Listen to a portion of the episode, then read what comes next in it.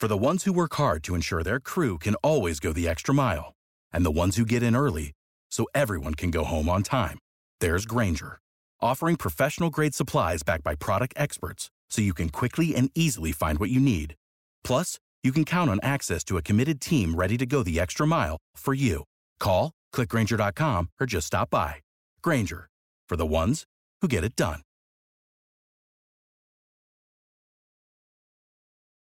Dicen que traigo la suerte a todo el que está a mi lado. Y esa es mi mala fortuna. Basada en el clásico de Juan Rulfo, llega Univisión, El Gallo de Oro. Supongamos que la caponera puede inclinar la suerte a quien ella quiera. ¿Estás tardando en conquistarla? Con Lucero, José Ron y Plutarco Asa. Este gallo está cambiando la vida. En una historia legendaria de amor y azar. No trates de cambiarme, no lo vas a lograr. El Gallo de Oro, gran estreno miércoles 8 de mayo a las 9 por Univisión. ¿Qué tal amigas y amigos? ¿Cómo están? Bienvenidos a una edición más de este su programa Acción Centroamérica a través de TUDN Radio. Le damos la más cordial bienvenida a todas nuestras emisoras afiliadas en Estados Unidos.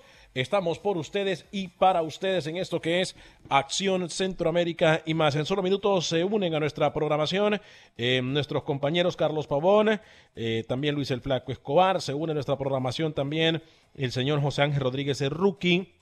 Se une a nuestra programación el señor también eh, Camilo Velázquez, lo mismo que el señor Alex Suazo. Estaremos estableciendo contacto con ellos en solo minutos. Eh, hoy estaremos hablando de un tema importante, de un tema en el cual creo que a muchos de nosotros nos va a hacer pensar, a muchos de nosotros nos va a hacer recordar. Eh, son exactamente dos minutos después de la hora y este es uno de los temas que a mí en lo personal me gusta muchísimo. Eh, ¿Por qué? Porque el recordar dicen que es vivir. Eh, dicen que el recordar eh, es importante y en momentos como este, en el cual estamos pasando de mucho estrés, pues bueno, recordar es bonito. Hoy estaremos recordando figuras y que no pueden ser reemplazadas en el fútbol de CONCACAF. figuras que hasta cierto punto no pueden ser va a costar mucho tiempo, va a tomar mucho tiempo para que alguien pueda reemplazar, eh, por ejemplo, eh, a un Amado Guevara en Honduras, a un Cienfuegos en El Salvador, a un Keylor Navas en Costa Rica, a un Celso Borges, Brian Ruiz, a un eh, Ruso Flores en El Salvador, Marco Papa, Carlos el Pescado Ruiz en Guatemala. jugadores como estos, jugadores que han marcado el camino, jugadores que eh, que, han hecho la diferencia en el fútbol centroamericano. Sé que tengo eh, algún problema en la conexión de nuestros compañeros. Ya tengo a Carlos Pavón en la línea. Carlos, bienvenido a Acción Centroamérica y más, mi hermano. Eh, ¿Cómo le va, mi estimadísimo? Para mí es un placer poder saludarle. ¿Cómo está? Igualmente, igualmente, hermano. El placer es, es mío poder compartir contigo, con los compañeros, con los oyentes de Acción Centroamérica.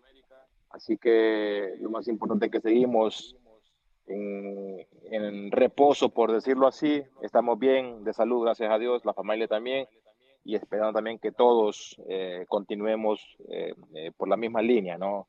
Para que ya esto pase tranquilamente y volvamos nuevamente a la vida cotidiana. Sí, obviamente nosotros estamos viviendo diferentes circunstancias, ¿no? y es importante decirlo, hay que ser ciudadanos responsables. Lo más importante de todo es que hay que ser ciudadanos responsables. Eh, vamos a poner nuestro granito de arena, podemos ser héroes y lo más importante es que nos quedemos en casa. Señor Alex Suazo, tengo un retorno de su transmisión, por eso es que eh, lo estoy dejando prácticamente eh, mientras usted se conecta y lo hace de, forma correcta. lo estoy dejando, no lo puedo saludar. Voy a establecer contacto con Pepe Medina. Eh, para que Pepe Medina nos cuente y nos abra el panorama desde Guatemala eh, de esto que es los jugadores que han hecho historia en nuestro fútbol centroamericano, eh, jugadores que han hecho historia en el fútbol de Guatemala. Comenzamos entonces con nuestro compañero Pepe Medina. Carlos, ¿te parece si vamos con Pepe Medina en solo minutitos para que él nos cuente uno de los jugadores que hizo historia en Guatemala, de esos jugadores que eh, nunca podremos olvidar eh, en el fútbol eh, Chapín. Voy a abrir también líneas telefónicas en solo minutos para que pueda compartir con nosotros. Les recuerdo, estamos a través del Facebook de Acción Centroamérica. Hoy también quiero hacer un llamado importante para que las personas participen en el censo y lo hagan desde su casa. No tienen que ir a ningún lado. No tienen que ir a ningún lado, solamente eh, van a su computadora de un teléfono móvil, usted participa en el censo con nosotros. Ahora sí, entonces, vámonos con Pepe Medina, la información del fútbol guatemalteco. ¿Qué jugadores, Pepe, eh, nos hará recordar el día de hoy esos jugadores que no podrán ser reemplazados y que han eh, dado mucho de qué hablar en nuestro fútbol guatemalteco? Adelante, Pepe, bienvenido. A pesar que Guatemala no ha participado en un Mundial de Selecciones Mayores, han habido jugadores destacados a lo largo de la historia del fútbol chapín. Hoy recordamos a esos jugadores que han dejado huella en Guatemala y en el área de CONCACAF. Empezamos con Federico Revuelto, que se convirtió en el primer centroamericano en jugar en el Real Madrid. Revuelto de 19 años, inició con el equipo español en su fundación en el año de 1902 hasta el año 1912. A mediados del siglo pasado también es muy recordada una selección con guerreros guatemaltecos, consiguiendo el título Norseca, Torneo del Norte, Centro y Caribe, realizado en Honduras en el año de 1967. Con gol del campeonato de Lisandro Escopeta Recinos, Guatemala consiguió el título de la región, por lo que quedó marcado en la historia el nombre de Lisandro Recinos. En esos mismos tiempos, un municipal plagado de buenos jugadores consiguió el único título internacional de clubes para Guatemala, la CONCACAF. En ese entonces encabezados por un argentino nacionalizado chapín, José Emilio Mitrovich, quien se convertiría en el anotador del gol del título para Municipal. Para la década de los ochentas habían varios jugadores destacando en el fútbol nacional y uno de ellos era Óscar La Coneja Sánchez, quien se convertiría en ese entonces en el máximo anotador de Guatemala. La Coneja Sánchez inició su carrera y destacó en comunicaciones, y luego jugó en los otros dos grandes del país, Municipal y el Aurora. En los 90 se recuerda a Jorge Rodas, mediocampista, que se convirtió en el primer jugador guatemalteco en la MLS para el San José Clash. Luego también sobresalió Martín Machón, que jugó para el Galaxy y también en el fútbol mexicano. En ese entonces un jovencito que desde sus inicios llamó la atención en municipal y en selecciones juveniles, nada más y nada menos que el PIN Juan Carlos Plata, se convirtió de a poco en el máximo anotador de todos los tiempos para Guatemala.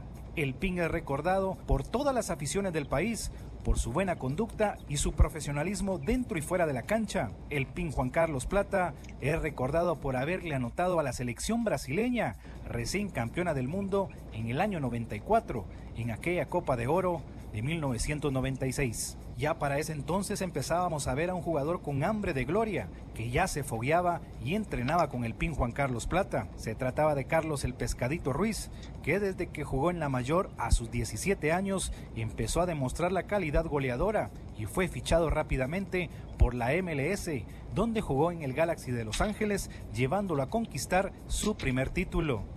El Pescadito Ruiz además jugó en Grecia, donde tuvo la oportunidad de participar en el torneo de la UEFA. También jugó en el Puebla y en el Veracruz de México, así como también en donde se llegó a convertir en ídolo para el Olimpia de Paraguay. Así que los jugadores más recordados acá en Guatemala y en la región son Federico Revuelto, Lisandro Recinos, José Emilio Mitrovich, La Coneja Sánchez, Jorge Rodas, Martín Machón, el Pin Juan Carlos Plata y Carlos Humberto el Pescadito Ruiz.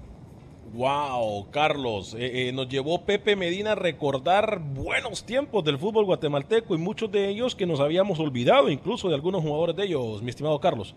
Sí, la verdad que es una gran lista de futbolistas destacados guatemaltecos.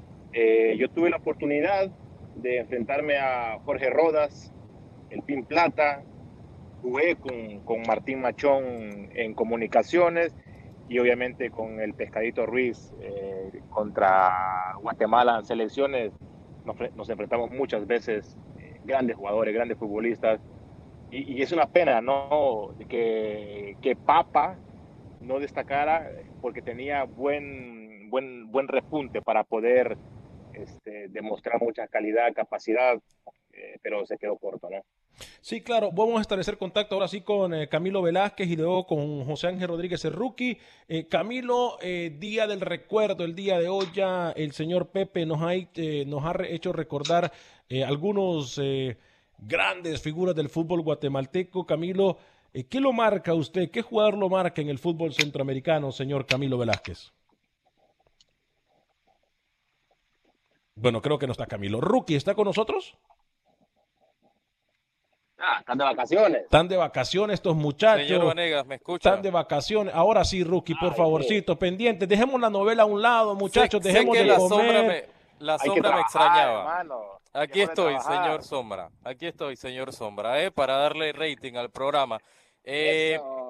Casi lloro con las declaraciones del señor eh, Pepe Medina, ¿no? No soy guatemalteco y realmente casi se me sale una lágrima. Lo del pescadito yo destaco mucho, a ver, aparte de su capacidad goleadora, un tipo que podía caer en banda, que era muy técnico también y que tenía mucha garra, ¿no? O sea, era un estos líderes que había que tener en el fútbol moderno que se le extraña mucho en las selecciones centroamericanas, aparte del gol, porque sabíamos que el gol lo tenía, pero era un elemento que te impulsaba y tenía mucha técnica, tenía desborde y tenía gol, lo importante. ¿eh? Apa- aparte, Rookie era de los jugadores de que los contrarios siempre decían, cuidado con el pescadito, cuidado con el pescadito.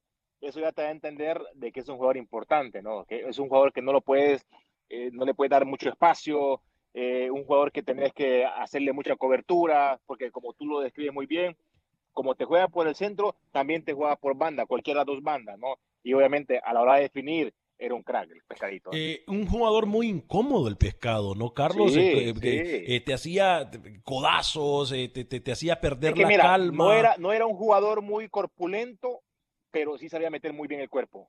Utilizaba muy bien su físico, muy inteligente para poder moverse. Tampoco era un jugador muy rápido, ni potente tampoco. ¿eh? Claro. Era muy vivo, muy, muy inteligente para poder aprovechar los espacios que le ganaba a los, a los centrales y obviamente eh, a la hora de definir, o sea, eh, era imposible que, que fallara cualquier oportunidad que tuviera de gol. Eh, señor Rookie, ya voy a ir con usted para que me cuente algún jugador de Panamá que ha marcado su carrera o que, recuerda mucho. Usted ya lo dije, eh, hemos hablado de alguno de ellos en, el- en el 11 ideal que hicimos hace unos días, pero voy a saludar al señor eh, Luis el Flaco Escobar. Lucho, lo saludo, no sé si me escucha. Adelante, Luis el Flaco Escobar. Bueno, yo creo que estos muchachos, lo que es Camilo y Luis, el día de hoy han venido dormidos, Carlos. Los apantallaste, Carlos, ¿eh? Andan de Pero, parranda, pero ¿eh? me, me tiene a mí, me tiene a mí. Sí, me sí. tiene a mí, tiene a Carlos. ¿Qué más quiere? No, sí, tiene razón. Somos los que estamos y estamos los que somos. No, mentira. Compañeros, hacen falta. Si se pueden comunicar, me dejan saber vía interna. Eh, Rookie, ¿qué jugador a usted lo marcó en cuanto a Panamá se refiere? Y ojo, que abrimos el panorama también no solamente para Centroamérica, sino que podemos hablar eh, de jugadores que han también destacado en el fútbol mexicano, eh, algún jugador en el fútbol argentino que nosotros recordemos, colombiano, qué sé yo, podemos hablar, eh, esto es obviamente de CONCACAF, pero si alguien en Facebook nos quiere hablar de cualquier jugador que lo recuerdan, pues bienvenido sea el-. El, tema. Ahí está Luis el Flaco Escobar, yo pensé que lo había pantallado la sombra voladora Carlos Pavón, ¿cómo le va Lucho? Bienvenido. No, hombre, si es uno de los jugadores que más odié cuando ¿Cómo? activo. Y hablaban del pescadito. ¿Cómo El que lo que tenía era un buen lomo y sabía colocarla. Si yo a Carlos le he dicho que lo odio futbolísticamente. Ah, sí.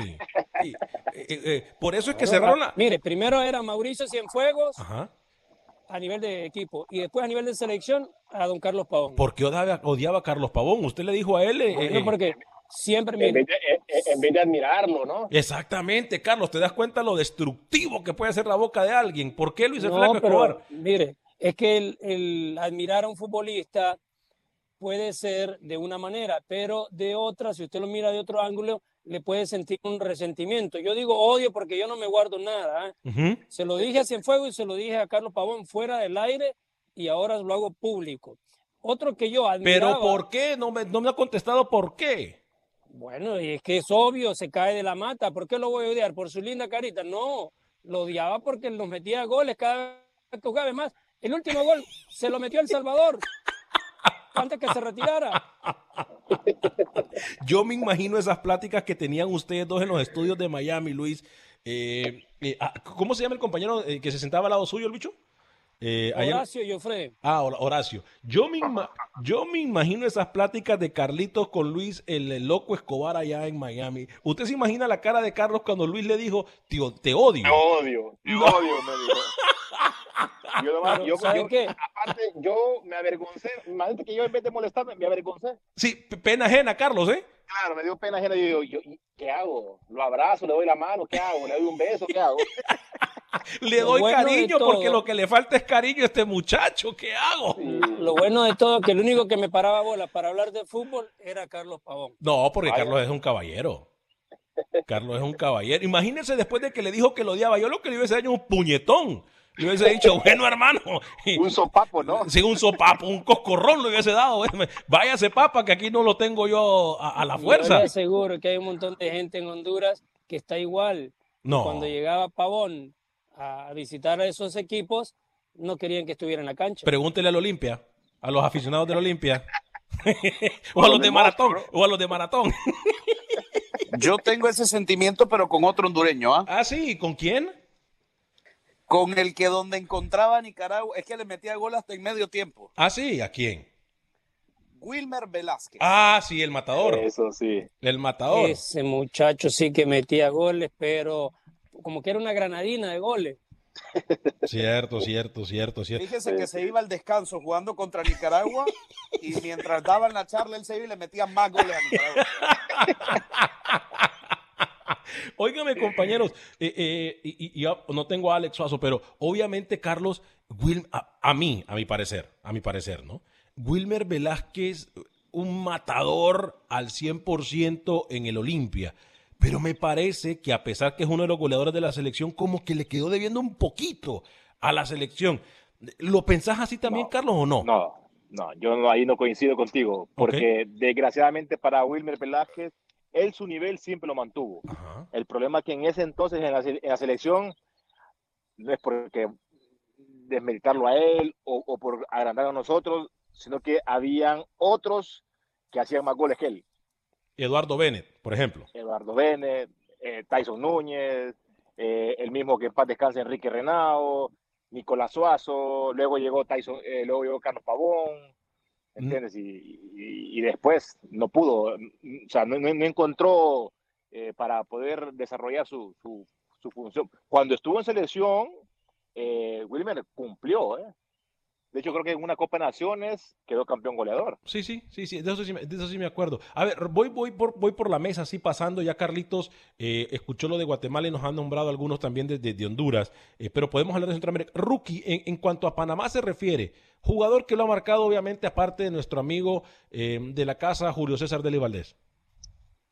Yo, yo el primero que se me viene a la mente por encima de Julio, eh, no vi muchos partidos obviamente de Rommel Fernández, pero sí lo que uno puede investigar como periodista, como fanático del fútbol panameño, fue un elemento que marcó mucho eh, Rommel, el primer eh, latinoamericano en ganar un premio F, un premio que después termina ganando Agüero, eh, Messi y demás, ¿no? Yo creo que, que Rommel Fernández eh, lo mejor fue lo que termina dejando como ser humano, ¿no? Mucha gente que lo conocía destaca al Rommel Fernández ser humano por encima del futbolista. Y eso que el futbolista termina llegando al Valencia, termina eh, triunfando en el Tenerife, termina triunfando, es ídolo hoy por hoy en el Albacete. Yo creo que lo de Rommel, de los mejores cabeceadores que ha existido no solo en Panamá, sino en Centroamérica, eh, un, un jugador que muere muy joven, producto de un accidente de tránsito en. España y que no le importaba viajar lo que sea, cuánto tiempo de España a Panamá para vestir la camiseta de Panamá y eso que en esos tiempos Alex Panamá no era nada en el fútbol,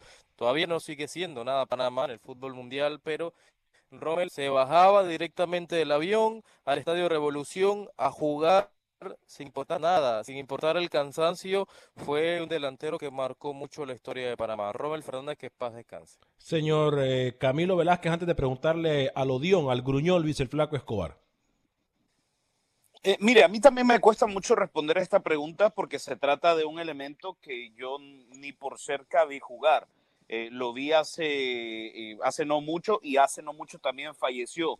Pero eh, cuando uno habla de fútbol nicaragüense hay pocas figuras que resaltar y yo siempre que puedo lo hago. El nombre de Roger Mayorga sigue sonando muy fuerte en Honduras. Es la fecha y, y- Roger Mayorga mantiene el récord de imbatibilidad eh, con minutos consecutivos en Honduras, eh, un tipo que fue figura en Motagua, un tipo que estuvo también con el América de Cali en Colombia, que estuvo en la Aurora, cuando el fútbol nicaragüense, a ver, no es que el fútbol nicaragüense sea algo hoy, pero cuando el fútbol nicaragüense posiblemente la gente pensaba que ni existía el fútbol en Nicaragua, ¿no? Roger Mayorga fue un ícono y, luego a mí me gustaría resaltar esa selección de la que hablaba con, Carlos Pavón hace no mucho, ¿no?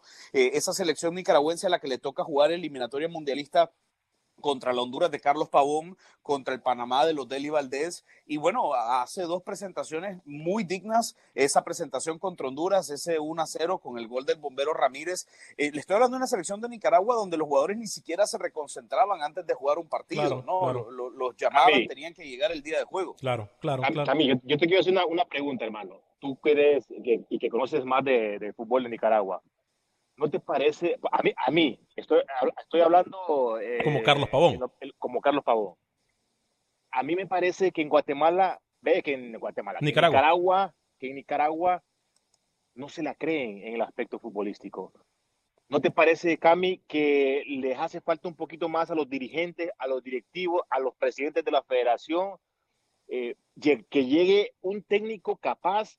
Porque para mí materia prima tiene Nicaragua tiene Nicaragua buena pregunta, es, una buena pregunta, es una buena, pregunta. Mira, yo, lo que creo, Carlos, es que todavía Nicaragua no ha logrado desarrollar el, concepto de cultura futbolística. Es decir, como lo tienen ustedes en Honduras, como eh, lo tienen en Costa Rica, Panamá también. lo tienen en El Salvador. Panamá también. ¿Sabes cuál es el problema en Nicaragua? Que lo he, lo he conversado en su momento con el señor Rodríguez. El futbolista panameño tiene una actitud impresionante. Aparte del, bio, del biotipo, ¿no? Que, vos ves una selección menor de Panamá y, da miedo. Sí. Pero, pero la actitud. Y lo otro, y lo otro es que el futbolista panameño toma retos, hmm. va, sale, y aunque gane menos, el futbolista panameño va, va para adelante y busca ese sueño. El, el futbolista nicaragüense eh, creo que es un tema también de, de formación eh, cultural, académica. Al futbolista nicaragüense sí le falta, no sé si creérsela, porque eh, si algo le tengo que reconocer yo, Alex, digamos, a Juan Barrera, es que él, dentro de sus limitantes, ha creído mucho en él, ha tomado retos. Barrera jugó en primera edición de Austria, en primera edición de Colombia, yo, no me refiero pero sí falta, sí falta. No me refiero al futbolista, me refiero al directivo, al, al, dirigente, hmm. al de federación porque yo, para mí la materia prima la tiene en Nicaragua. Sí, Me parece de que hace falta que los dirigentes se concienticen y que digan, vamos por un buen proyecto, vamos a llevar un buen entrenador, porque la materia prima está, lo que falta, lo que tú dices, un, un buen desarrollo a nivel de básico para los jóvenes, para cuando ya lleguen a cierto momento eh, en selección mayor, despunten mejor. Y, de acuerdo. Y, ese es un tema, Camilo. Camilo. Las, en las selecciones menores. Solo termino y eso es un tema de, que, que podemos tocar. en las selecciones menores ahora, ¿no? Y eso es un tema que podemos mencionar en la próxima media hora. Me gustaría que Luis el Flaco Escobar, yo sé que Luis el Flaco Escobar tiene una lista como de 400 jugadores, que me dé por lo menos unos dos o tres de los que él recuerda antes de la pausa, que tenemos exactamente un minuto. Qué cínico es usted. No, no sé, pregunto. Es que usted es el más viejo en la casa. Bueno, perdón, el más experimentado en el, en el equipo. Así le dijeron a mi hermana. ¿eh? Mm. Me hizo tío varias veces. Ajá. ¿Va a hablar de los jugadores o no? ¿O, lo va a, no, va a hablar de fútbol o no? Bueno, va, si, van a hablar en manada, yo prefiero mejor después de la pausa, si no, no me dejan hablar. Tiene toda la razón. Aparte de Gruñón viene resentido. De eso ya es usted normal. usted dice cosas que yo no digo. Esto es Acción Centroamérica y más. Óigame, por cierto, les recuerdo, por favorcito, participe en el censo. Es muy fácil de hacerlo. Usted solamente tiene que agarrar esa hojita azul que le llegó, meterse en la computadora o en el teléfono celular y en cuestión de minutos usted va a poder realizar el censo. Una gran responsabilidad que tenemos como personas que vivimos en este país, Estados Unidos por favor, ayudemos a crecer. Sí, eso hace el censo. Crecemos más hospitales, más carreteras, más transporte público, más escuelas. ¿Qué más queremos? Por favor, participemos. Esto es Acción Centroamérica y más. Gracias por continuar con nosotros en este su programa Acción Centroamérica y más. Como siempre, un fuerte abrazo a todos y cada uno de ustedes que nos escuchan a través de nuestras emisoras afiliadas en todo Estados Unidos, Chicago, Los Ángeles, Nueva York, San Francisco. Eh, estamos también en Dallas, Austin, San Antonio, Houston. Eh, gracias realmente por estar con nosotros. Un fuerte abrazo para la ciudad de, los vientos, la ciudad de Chicago también fuerte, pero fuerte abrazo para ustedes. Para mi amigo Fernando Álvarez, fuerte abrazo también eh, para ti, Fernando Álvarez. Muchos de ustedes compartiendo sus opiniones eh, a través de la página de Facebook de Acción Centroamérica. Mil disculpas que no le, de, eh, no le he dado lectura a sus mensajes. Voy a darle lectura a alguno de ellos en este momento y posteriormente voy con Luis el Flaco Escobar para que me dé eh, algunos de los jugadores que han marcado su carrera o su trayectoria en cuanto al fútbol se refiere. Wilfredo Rapalo, jugador que le espera eh, que yo esperaba todos los fines de semana mirarlo, es David Suazo, para mí el mejor que ha tenido Honduras. Díaz Jorge dice, buen programa, saludos desde New York, amigos que sigan adelante. Eh, gracias a usted, mi estimado, y a todos y cada uno de ustedes que están opinando a través de la página del Facebook de Acción Centroamérica. Eh, de verdad, para nosotros es un placer poder compartir eh, con ustedes. Eh, Luis el Flaco Escobar, lo dejo para que nos diga algunos jugadores que usted recuerde y que cree que serán irreemplazables en el fútbol salvadoreño. Mm, Bueno, aquí yo creo que estamos en nivel general. No Sí, me, no me limite. No, no, no, dele, dele. Hermano, comió, ¿Le- ¿en qué le puedo ayudar? ¿Que, No, que le, fal- trae- le trae falta, tirándole, porque mire, usted le primero- falta amor, cariñito? Primero me dejó cuando venía la pausa. Después me regañó porque digo que odio a Pavón. Y ahora me dice que va para El Salvador. ¿Por qué tiene que ser El Salvador? Si ya todo el mundo ha venido hablando. Es más, A ver, estos muchachos, programas a ver, que usted muchachos. está haciendo hoy, esto yo lo he venido hablando hace muchos años y gracias al coronavirus usted está con esto. Pero bueno, le voy a Muchachos, decir un jugador para que después no se Permítame, queje. permítame, permítame. Para mí, el que ha marcado y que ha dado la diferencia en su país, se trata de Walter Paté Centeno, un hombre que, aunque tuvieran tres goles abajo, llegaba y le cambiaba la cara. En 15 minutos el partido lo terminaban ganando. Eh, A ver, muchachos, a la cuenta de tres, por favor, todos. Todos a la cuenta de tres, ¿ok? Háganme un favor. Vamos a unirnos por una noble causa el día de hoy. Eh, Pavón, Rookie, Camilo, a la cuenta de tres, por favor. Digámosle, te quiero a Luis el Flaco Escobar. Uno, anda amargado, ¿no? uno, dos, tres. Te quiero, Te Luis quiero, Flaco. Flaco. Lucho. Te quiero, Flaco. Te quiero, te decía en queremos. inglés. Te- ah, por I favor. love you, my friend. Vaya, papá. ¿Cómo? ¿Se da cuenta cómo el odio, el amor lo puede cambiar? Del amor al odio dicen por ahí que hay un cuenta. solo paso. ¿Se da cuenta, no, Carlitos? Qué grande, Carlitos. Usted como siempre, ¿eh? Lo peor de todo, que todos lo remedan a usted. Y Porque eso no es lo peor del todo, hermano. Le estamos dando cariño a usted. Lo Flaco, ¿por qué hoy, por qué hoy vino usted así tan, tan, tan- Agresivo, ¿no? Sí, tan, tan sí, amargo. como amargado? No, yo no sé por qué cambian la conversación. Si yo ya les dije que Walter Centeno es mi, mi referente. Ta- Tan ácido.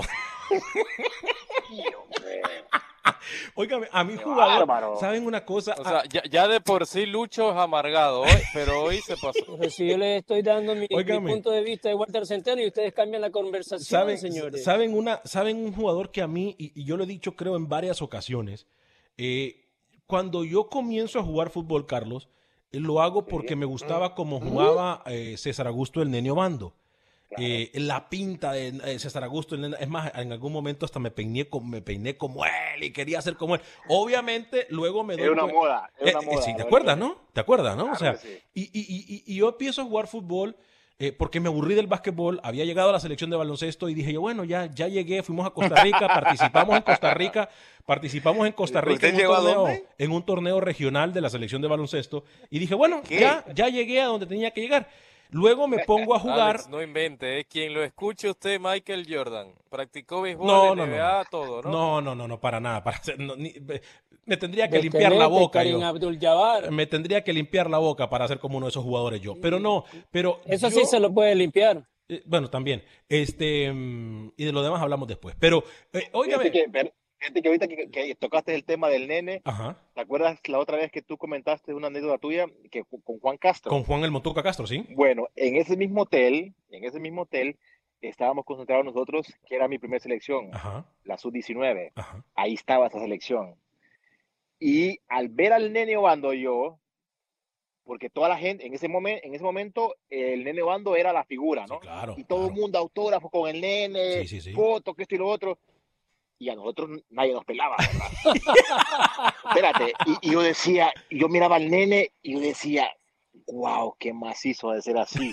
Algún día voy a ser como este jodido yo, la verdad. Imagínate. Algún día. Imagínate. Y, y sobrepasaste, Carlos, porque a- en tu trayectoria internacional creo que es mucho más pesada y fuerte que la del César Augusto el Nene Obando, ¿no? Y siempre que veo al nene, le cuento esa anécdota, porque obviamente fue eh, en ese entonces, él era una, una inspiración para nosotros. Sí, claro, claro. Era claro. un ícono a seguir, un ídolo a seguir en Claro. ese momento, ¿entiendes? Nosotros estábamos con 18 años, imagínate, y él estaba en, en su mejor momento. En la selección mayor, sí. En esa etapa, en la Sí. selección mayor. Que después, un ejemplo para nosotros. que después salió un jugador que lo quiso imitar incluso a, a- a cómo jugaba y, y que lo conocía muy bien yo, porque incluso también jugaba mis potras con él en, el, en la cancha del barrio, de la colonia, era Walter Aplícano.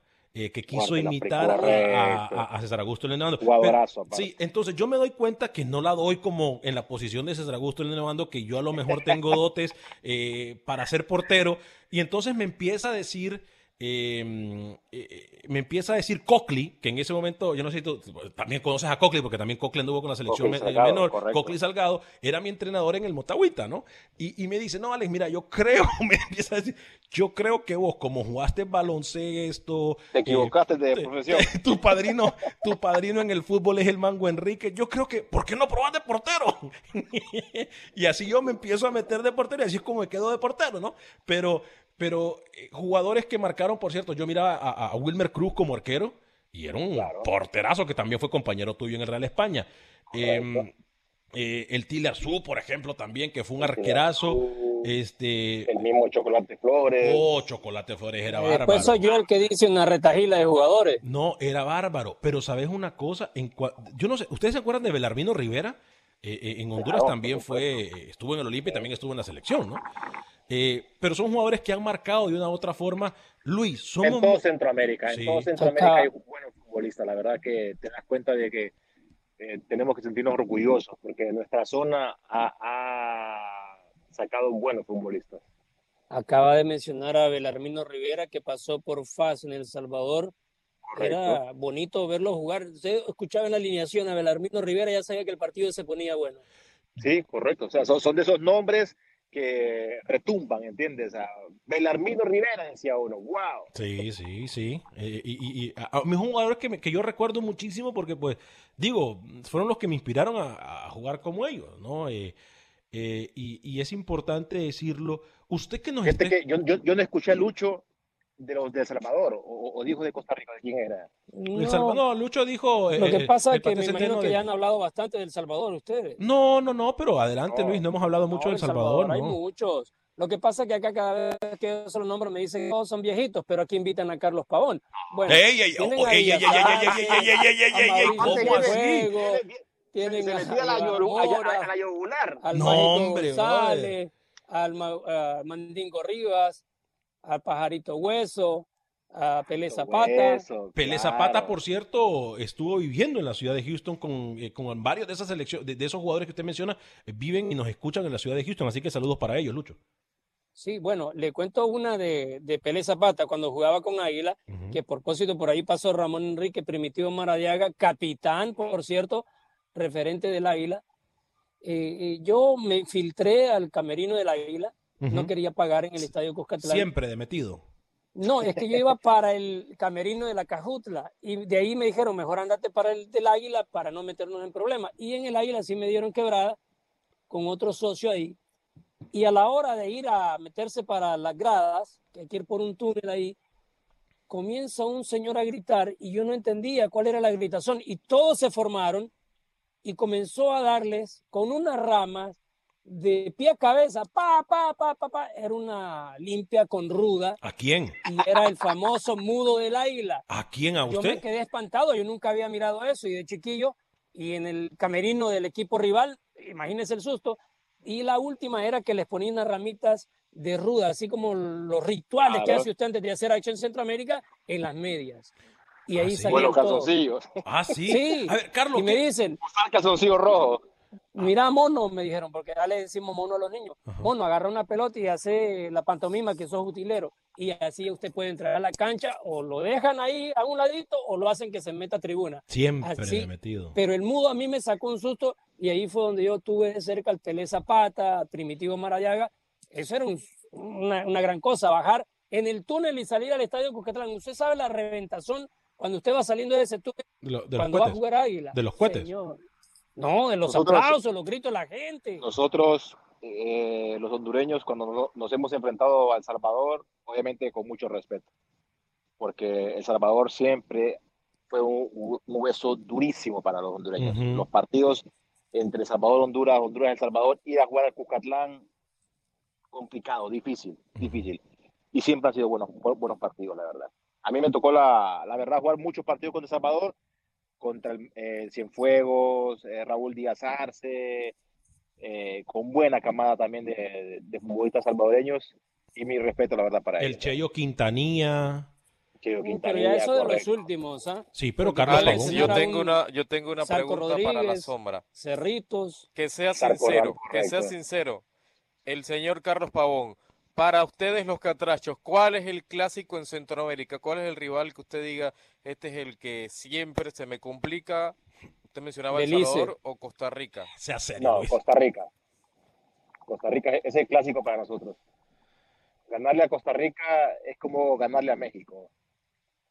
Ganar, oh, wow. Óigame, en eso, en eso. Al- a- aquello del mundial no vamos, pero a México le ganamos, ¿no? sí, que es una De ni mentalidad. modo, o sea, porque eh, ganarle a México en donde sea, tú sabes que cuando te enfrentas al, al gigante, eh, tienes que ir a por todas, ¿no? Tengo una pregunta para Pavón. Cuéntame. ¿Qué ha Sí sido lo difícil? quiere, hombre. ¿Qué ha sido más difícil? ¿Ser dirigido por Maradiaga o haber jugado contra Maradiaga cuando dirigía Guatemala? Eh, haber jugado contra Malariaga, porque él, él a nosotros prácticamente nos formó. Y cuando chocamos con él, prácticamente él ya nos conocía a nosotros. En aquella selección fue a- olímpica, ¿no? A eliminar a, Guate- a- a San Pedro Sula. En aquella selección Guatemala. olímpica lo dirigió, ¿no? Que comenzó a dirigirlos y a formarlos, como tú dices, ¿no? Correcto, sí. Cierto. Bueno, yo no estaba en esa selección. Yo llegué después de esa, de esa selección juvenil, que ahí es donde aparece David Suazo, Dani Turcio, Iván Guerrero. Yo llego Reyes, después a la Amado. selección mayor. Amado Guevara, correcto. Wow. Sí. Pero sí, era, era más difícil porque un entrenador que ya te conoce, ¿entiendes? Ah, y, y está con otra selección, obviamente son partidos más parejos. Y, y así a nosotros se nos complicó mucho Guatemala en ese entonces. Yo voy a preguntar algo, no sé si indiscreto, pero voy a aprovechar que, que- que es nuestro compañero y hay la confianza. Carlos, eh, ¿es típico de los jugadores incluso en estos días, o tú como jugador, había algo que siempre hacías antes de los partidos, o algún, no sé, guardarse, como dicen, el llavero ese de, de- de conejo, no sé, de, de- de cola? No, no sé, o, sea, o había algo que tú haces. La típica cábala. Eh, sí, una cábala, pues la típica cábala. ¿Había algo que Carlos Pavón hacía antes siempre de salir a la cancha? Yo entraba con el pie derecho. Entra, en el, o sea, salías del camerino y siempre pisabas con el pie derecho. Con el pie- a la cancha siempre entraba con el pie derecho. Ah, mira. Y daba Aprenda, ahí. rookie. Porque rookie la cábala de él es entrar con los zapatos desamarrados. No, se cae a cada rato. Eh, ver jugar, ver jugar, ver jugar a Son fútbol. cosas, pero son- e- eso, es- eso no te ayuda en nada. eh. Eso son, son cosas que ya se le quedan a uno en la cabeza, ¿entiendes? Y, y- pero eh, ya, ya cuando comienza el partido, las cábalas se te olvida, eh, ya. Cuando yo, pues. cuando yo escuché el informe de Pepe Medina al inicio del programa, eh, se me puso la piel chinita porque hay jugadores que, que, que, ey, que a lo mejor ni siquiera conocíamos y ahora verlo y, y- y- y resaltarlo en la voz de Pepe Medina sí se, se nos puso la piel de gallina en cuanto a Guatemala se refiere. Carlos, no tenés que mencionar nombres, pero sí eh, pasaste por muchos equipos. ¿Alguna cábala que te que decías vos? Qué raro este man, este man, qué raro la cábala que tiene. No tenés que mencionar nombres ni decir a dónde, Sí, pero eh, mira, eh, te encuentras de todo. Ujú. Eh, hay unos que eh, están muy metidos en la, re- en la religión, eh, unos que escuchan música cristiana, otros que no les gusta hablar, les gusta encerrarse en su dogout, ¿entiendes? Cada quien, cada quien en su mundo, pues, ¿entiendes? Ya cuando estamos reunidos en la cancha y cuando nos, se, se hace la famosa bolita Ujú. antes de que el árbitro pite, ahí se olvida todo. Obviamente eh, se concientiza de que somos un equipo, hay que correr todos parejos y, y cuando hay que regañar a uno, que uno entienda de que ese regaño no es para desconcentrarlo, al contrario, más bien es para meterlo al partido. Pero cada quien en su mundo, pues entiendo. Camilo y Rookie, voy con ustedes, tuvo, pero... tuvo, tuvo muchos encontronazos con la prensa, Pavón, en su, en su carrera. Sí, Periodistas sí, que, que usted pensaba que la tenían contra usted. y- Claro. Mira, es que, bueno, en Honduras yo no soy muy querido en ese aspecto, ¿eh? porque la, la realidad, Rookie, yo me he dado a respetar. Eh, el problema del periodista, hablo de mi país, que a veces eh, no respetan los espacios, ¿entiendes? O sea, u- uno entiende que uno es figura pública, pero hay momentos para todo, ¿entiendes? Y, O sea, y muchos la- Camilos y el- Velázquez, ¿no? y el irrespeto Muchos para mí no, no, no cabe en, en mi- en mi persona, pues. Hay momentos para todos. Y e- eso es lo que no les ha gustado a los periodistas de Honduras, que yo siempre voy de frente, derecho, y, y- y me gusta que me respeten. Que, que si- que si tú me vas a criticar a mí, critícame por el aspecto futbolístico. No te metas con mi familia, Claro. no te metas en, en cosas personales, Personales. entonces ahí ya estás mal. Ahí es donde yo les hago la cruz. Claro, claro. Eh, y, y por eso, qué bueno que lo menciona, y ya voy a leer algunos mensajes. Aquí en Acción Centroamérica ya todos lo sabemos, desde hace los nueve años siempre ha sido una regla. Nosotros hablamos de lo futbolístico y de lo que pasa en la cancha o en el correcto. camerino con un jugador, nunca de problemas personales, de nada, de nada. A mí me acuerdo que una vez aquí, no voy a decir quién, Mm. no voy a decir quién, me acribilló Carlos eh, por un problema personal que tuvo Pinto y, te- y todo el mundo, eh, y me decían que por qué yo no hablaba de eso. Es porque simple y sencillamente... Es porque simple y sencillamente yo hablo de lo que pasa en la cancha. A mí los problemas personales los tenemos todos. Vida personal tenemos todos. Y yo no me meto en la vida personal de absolutamente nadie. Eh, mire, me hizo acordar, ahora mencionaba Pavón, porque siempre fue accesible, ¿ah? no es porque aquí quiera adularlo ni nada. Ahora me hizo acordar cuando usted, señor Alex y Rookie, junto a este servidor, fuimos a hacer cobertura, estábamos trabajando para otra empresa en Washington. Esa fue la última entrevista que yo me acuerdo haber hecho con Carlos Pavón. Pero se le hicimos como técnico. No, no, no, no, ¿No? no. No, si andaba como técnico, Luis. 2013. Po- En el 2013, Carlos Pavón andaba. No, eso fue 2014, septiembre de 2014, Copa Centroamericana. Y anda- la, la edición especial de Centroamericana. andabas como. te- En el 2014 andabas con Medford, ¿no, Carlos? Andaba con Medford. Sí, sí. claro, yo me acuerdo muy bien. Era, era la Copa, la Copa Oro, ¿no? Sí, correcto. Copa Oro fue en Washington. No, no fue en Washington, Luis, fue en Baltimore. En Bueno, Baltimore. Yo cerquita de Washington. En, en- en Baltimore, porque allá andaba, es más, yo me acuerdo que hablé con Pavón eh, en ese entonces, a- a- ahí al ladito, la- sí, sí, tiene razón Luis, wow, mire qué memoria, no me acordaba de eso yo, Luis, el Flaco Escobar. Samuel Medina dice, otros buenos jugadores en Guatemala han sido el Pando Ramírez y Marco Papa. Jorge Esteban dice, el gol más recordado de mi selección guatemalteca y que hasta lloré. Uy, se me va cualquier cantidad de problemas técnicos, ¿eh? Y que hasta lloré, ya lo voy a tratar de leer, mi estimado, se me fue la, la, si usted la cada rato pasa llorando, se parece a la llorona. Eh, Alex, primero el señor Escobar le dice al señor Pavón que lo odia y después le tira flores, ¿no? ¿Cómo cambió en una hora? Pero me gusta No. que tenga sentido. ¿Se, se da cuenta? No, tirarle flores no, nunca. Yo le dije en la entrevista la última que le hicimos. Eso no es tirarle flores. Pavón, ¿cuál es la cancha más dura de Centroamérica? Dice Samuel Medina. Eh, Cucatlán. El, cu- El ah, Giuseppe me raspa. el- Giuseppe me raspa. Es que, eh, ¿por qué, Que Carlos? siempre, que, que siempre me fue bien. Pero, pero ¿por qué dices la cancha más dura? O sea, ¿por el aspecto de la afición, Carlos? ¿O por, o por porque está Es muy un cerca? estadio que pesa mucho. ¿En serio? Cuando se canta el himno de que- Salvador, que tiene- de hecho, de hecho que que hay que tiene- reconocer que para mí es uno de los himnos más lindos del mundo de, eh, del El Salvador.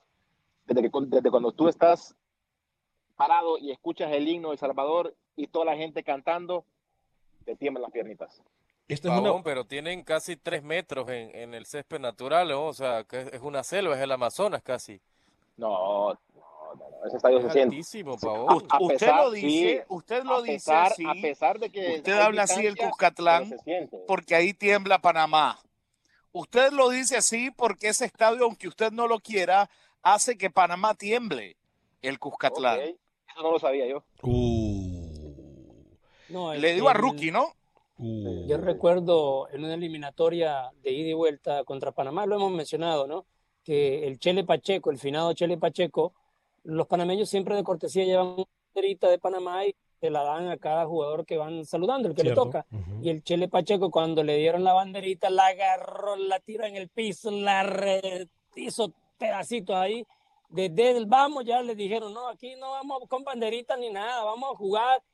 Y le ganaron. Wilber Quintanilla en Facebook dice, Carlos, hablando en serio, y por favor de verdad, en mero, mero apogeo, cuando jugaron contra Nicaragua, eh, especial ustedes, especialmente ustedes los meros meros, ¿se tomaron en serio ese partido o miraron a Nicaragua Claro. de menos? No, no, no. O sea, nosotros eh, eh, nunca hemos tomado de menos a nadie, porque tampoco somos Argentina, ni, ni Uruguay, ni Brasil, o sea, nada que ver. Nicaragua jugó un gran partido. Ahí testigo, está testigo de Cam- Camilo. Yo Nicaragua estuve en jugó un ese gran partido, ¿ah? Yo Claro, estuve en ese partido. jugó- Yo tenía Aparte que nos sorprendió a nosotros. 13, 13, 14 años. Y, y yo veo ese partido co- como que fuera ayer, Carlos, porque Claro. eh, no, no se notaba eh, en, en la cancha, digo, no se notaba el peso eh, que de un lado y del otro y, y lo distante que era una selección de la otra, ¿no? Eh, e- ese partido, yo, yo por eso lo recuerdo con mucho cariño, lo atesoro con mucho cariño porque, porque sé cuánto les costó a ustedes ganar ese juego. Uf, por supuesto. O sea, ahí Nicaragua se nos paró a nosotros como debe de ser, 11-11. ¿Entiendes? Sea, ¿cuál Pavón, cuál Tyson Núñez, cuál Amado de Guevara? No, 11-11. Y nos disputaron bien el partido. Eh, el Camilo. resultado fue de 1 por 0 por la virtud del Primi que supo leer bien el partido y poner al jugador ideal para que llegara a hacer el gol, que en este caso fue el bombero Ramírez. Pero a nosotros nos, nos estudiaron muy bien, nos liquearon todos los espacios. Rookie. Camilo, me preguntan acá si, si en esa época ya tenía pelo o estaba calvo a los 14 años. Él nació calvo. ¿Qué pasó, No, no, Camilo? no, yo, yo, yo nací, yo nací así. Eh, El tema es que usted todavía no se ha dado cuenta que eso no, no lo hace a uno más o menos, ¿no? Es El decir, bullying, el tema bullying. es que Ay, usted- Dios. el- el tema es que usted piensa que esto eh, a usted le, le- le da cuerpo porque, claro, se siente sin argumentos porque no hay historia en usted. Porque usted Pero- está limitado a, a- a lo que ha visto en la Play y, y- y los jugadores panameños de hoy y de, y- y de ayer. Tuvo que ir a preguntarle a la abuelita por, por Rommel para tener algunos argumentos en el programa de hoy, ¿no? Bullying. Una eh, anécdota insólita rapidito, Carlos, y eso pasó en Honduras. Minuto y medio. Jugaron contra Jamaica y a Benson no lo pusieron de titular y acá fue noticia mundial. Eh, Benson le dice en el medio tiempo al profe, profe, deme mi boleto y me voy. No, en el aeropuerto, en el aeropuerto de Houston. Alex. Hicimos una canción de eso, una parodia, acuérdese. Dígame rapidito, Camilo. Yo mañana voy a contar en público la historia de un amigo al que invité a cenar Ajá, a un restaurante de carne ajá. y pidió la carne cruda. ¿Cómo? Sí, sí, se equivocó de término. Yo mañana le cuento. Y, y yo mañana le voy a contar eh, la historia de un amigo que hace que casi nos corran de un hotel en Costa Rica porque tapó el baño e inundó el piso. No. Sí, Carlito, sí, no, sí, sí, no, sí, sí, sí. Sí, sí, sí. Casi nos lo corren. Carlos, Yo veía, Lo que Carlos en el no restaurante, Alex, y yo veía que el tipo no comía, no arrancaba. Y, y- y al final me doy cuenta que es que se equivocó en el término. Pidió carne cruda en lugar de, de pedir la cocida. Sí, lo Carlito. mejor sí. es Y, que un técnico le ofreció vaselina al señor Vanegas. cierto. Everú Almeida me ofreció vaselina y al día siguiente, gran amigo de nosotros tomándose un café a la orilla de la piscina. Tiene razón Luis el Flaco Escobar. Mañana podemos seguir dando las anécdotas y estas historias bonitas que nos deja el fútbol, ¿eh? Tranquilo, rookie, ¿eh? Tranquilo que no vamos a decir que es usted. Dígame, Carlito, rapidito, 15 segundos. No, la verdad que la paso muy bien con, con ustedes, hablando de lo que nos apasiona, lo que es el fútbol. Mandarle un fuerte abrazo a, a todos los oyentes y, y- y hay que seguir con la, con la regla, ¿no? Quedarnos en casa, cuidarnos. For the ones who work hard to ensure their crew can always go the extra mile, and the ones who get in early so everyone can go home on time, there's Granger, offering professional grade supplies backed by product experts so you can quickly and easily find what you need. Plus, you can count on access to a committed team ready to go the extra mile for you. Call, clickgranger.com, or just stop by. Granger, for the ones who get it done.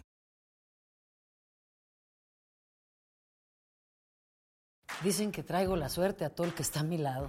Y esa es mi mala fortuna. Basada en el clásico de Juan Rulfo, llega Univisión, El Gallo de Oro. Supongamos que la caponera puede inclinar la suerte a quien ella quiera. ¿Estás tardando en conquistarla? Con Lucero, José Ron y Plutarco Asa. Este gallo está cambiando la vida. En una historia legendaria de amor y azar. No trates de cambiarme, no lo vas a lograr. El Gallo de Oro, gran estreno miércoles 8 de mayo a las 9 por Univisión.